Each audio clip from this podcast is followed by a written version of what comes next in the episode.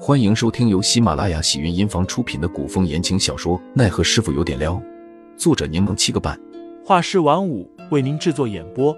一场古言爱情、官场恩怨的大戏即将上演，欢迎订阅收听。第一百一十七章，就此决裂上。杜笑笑伸了个懒腰，懒洋洋的说齐远至于我提起要搬去吴府的事，我想起吴俊彦的宅子交通便利，出门就是热闹的街道，便说也想换个环境住一住，于是就准备和林寒一起搬过去了。我们这宅子不是也挺好？而且我们在一起都住几个月了，你们突然搬走，这边就冷清了。：“杜潇潇坐起身，披了件外衣。齐远之已经和吴俊彦说了此事，吴俊彦也同意了，估计现在院子都收拾出来了，突然改变主意，让人白忙活一场也不好。我想着明日才搬走，本准备晚上再告诉你的。”陈云斌静默片刻，问是不是因为昨日的事，所以你才要搬走？不是，我是少根筋，反应慢了些，但不蠢。：“陈云斌听杜潇潇不说话，心底有些难过。说实话，他不知道上官飞鹰与杜潇潇之间到底发生了什么问题。可即使他迟钝，也发现上官飞鹰似乎有点不待见杜潇潇。杜潇潇若是留下来，过得也不够自在。他们是好朋友，他不想杜潇潇与凌寒为难。”陈云斌叹了口气说。没关系，你要是觉得住着不自在，那便换个地方住吧。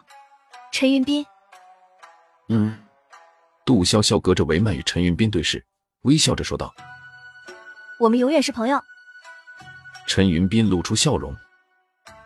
那当然。”陈云斌离开后，杜潇潇那点睡意也就消散了。她干脆起身下榻，帮着小峰一起收拾东西。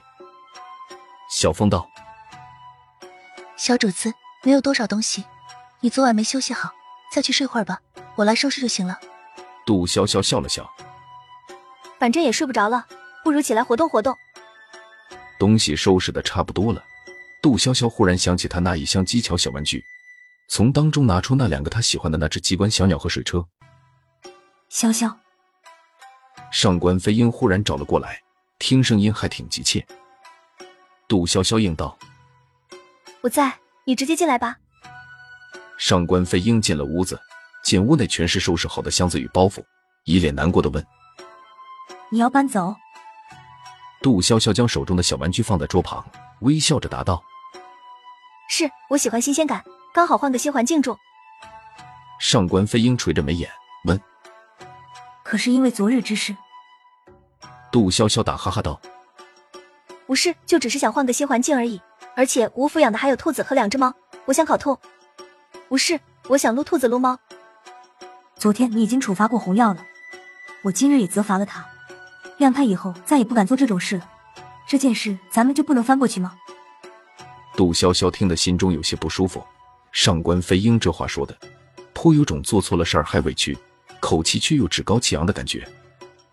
昨日的事已经翻篇了，我搬走也是临时起意，并非因为红药。杜潇潇说着岔开话题，她从装帘里翻出一条玉坠，递到上官飞鹰面前。这个是我在你回来之前买的，结果忘记送你了。那条玉坠是降诞节那日晚上，杜潇潇在一家首饰铺看到的。玉坠的造型是一把琵琶，雕刻的很精细，玉质也好。当时杜潇潇看到这个玉坠，便想到了上官飞鹰，想着他已经定亲了，说不定已经想通了，此次回来也会和自己重修就好。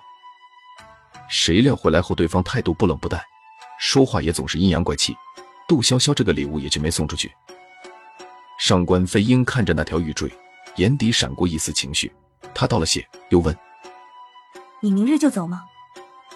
杜潇潇，笑着说是，明日一早我们与齐远之一起走。